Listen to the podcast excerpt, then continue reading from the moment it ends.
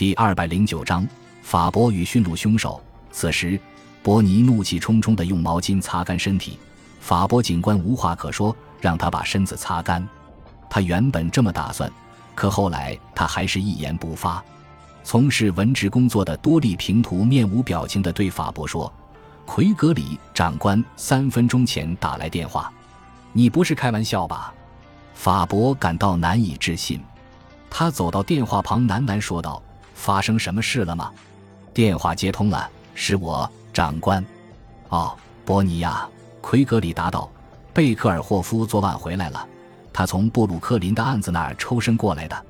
奎格里闪烁其词道：“这么做并不是把你排挤在外，你也清楚，莱斯特过去就很擅长侦破这类案子。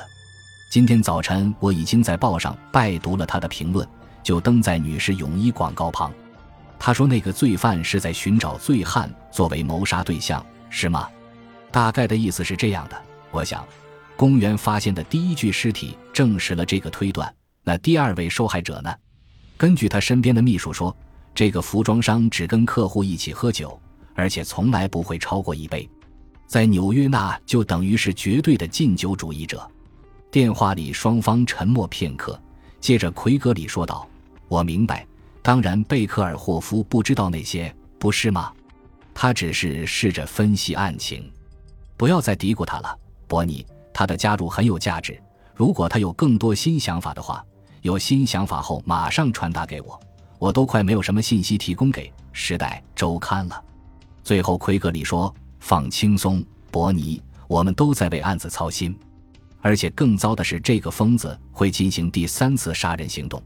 我心里很清楚。”长官，法伯认真的答道：“媒体逼得很紧，你每天要对他们有所交代，哪怕你只知道天气情况。”伯尼竭力压住火气答道：“是的，长官。”挂断电话后，多利在一旁轻轻的说道：“放轻松，放轻松。”可是法伯根本听不进这些，他甚至感觉贝克尔霍夫就贴身站在他背后。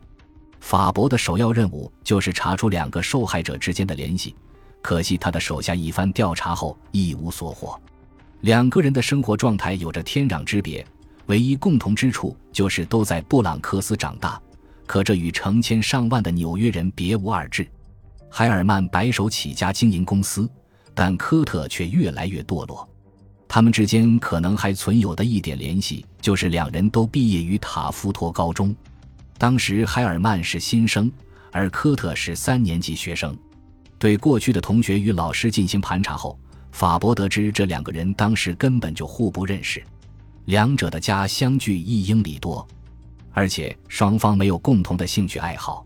海尔曼当时是个优等生，而科特却因为恶劣的表现而被留级两次，线索到此中断。法伯吃早餐时告诉希尔维，案情没有任何起色。希尔维问道：“那你接下来准备怎么做？就从蛛丝马迹查起。”法伯透过空咖啡杯眼望着妻子迷茫的眼神说道：“这是推理小说家的最爱。那些曾被人们追捧的推理，在现实中从没发生过。但对于这个案子来说，这些都可能变成现实。我至少要详细调查一番。”伯尼，你还是没有告诉我究竟怎么回事。凋落的树叶。是一首歌吗？不是歌，是谋杀故事。故事是这样发生的：一名罪犯想要谋杀一个叫做 A 的人，他有明显的杀人动机，比如说他是巨额保险的唯一受益人，那么很快就能认定他的嫌疑最大。所以为了混淆视听，他接着杀了第三、第四个人，让警方误认为是连环凶杀案。于是接二连三的出现受害者。警方总是设法查清杀人动机，要么将其视作疯狂的肆意杀人案，真令人厌恶，简直是魔鬼！你凭什么认定凶手欲盖弥彰？一个小线索，罪犯费尽心思让警方相信两起案件是一人所为。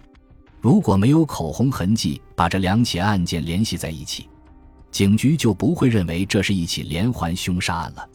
如果这真是一起精心策划的杀人案，那可真是见鬼了。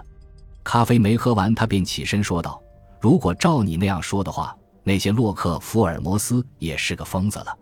探员布洛特与曼库索向法博汇报了关于第一位受害者约翰科特的调查报告。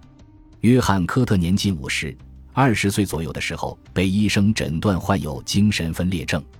在这许多年之后，他一直进出于社会福利机构。过去的十年里，流落街头，不定期服用精神控制药片。他不时会发病。根据他那些街头的朋友说，他没有家人和亲戚，也没有仇家。性格急躁，但从不伤害别人。布洛特最终认为，没有任何人非要将其置于死地。法博没指望能有更多关于科特的调查结果，因为罪犯极有可能为了掩盖罪行才锁定第一个杀人对象。与此同时，法伯把更多的精力集中在阿瑟·海尔曼身上。事实显而易见，海尔曼独自经营公司。他设计了廉价的休闲服装生产线，并且将其卖出。生产流程承包给了开价最低的竞标者，通常这些人来自南方各州或近海地区。办公室里的每个人都是家里的顶梁柱。简而言之，公司由海尔曼一人支撑。海尔曼夫人戴安几小时前刚从丈夫的葬礼回到位于第五大街的公寓，就接到了法博打去的慰问电话。宽敞的客厅里，他们坐在用丝绸精心装饰过的椅子上。女主人金发碧眼，面庞俊俏，眼中噙满泪水。一袭深蓝套装与鞋子搭配得体，指甲也修剪得干净漂亮。无疑，她早已过惯了舒适的生活。戴安不知丈夫可能有什么仇家，她也不清楚究竟什么人要将其置于死地。例行公事般问询之后，法伯与女主人一同走出了门。海尔曼夫人，你丈夫有没有留给你任何保障？你知道他是否购买了巨额寿险？这个身材娇小的女人定了定神，答道：“是的，长官，很大一笔。感谢上帝，阿瑟是个体贴的丈夫，也是位好父亲。我们有三个不到十六岁的孩子，我和孩子是唯一的受益人。”他的声音听上去不像是骗人，他在外人面前强忍悲痛。突如其来的悲剧令他备受打击，他眼睛红肿，竭力控制的颤抖的双唇和凌乱的头发，这一切无不透露着他的哀伤。法伯接着追问道：“一大笔保险，确切的数目究竟是多少？好像是通过保险公司的，叫做核心员工寿险吧？”他抬起轮廓漂亮的下颚说道：“阿瑟告诉我，不用担心，大概有两百万美元。”听后，法伯无奈地说道。如此不幸的时候，这对于你们来说也是个安慰吧？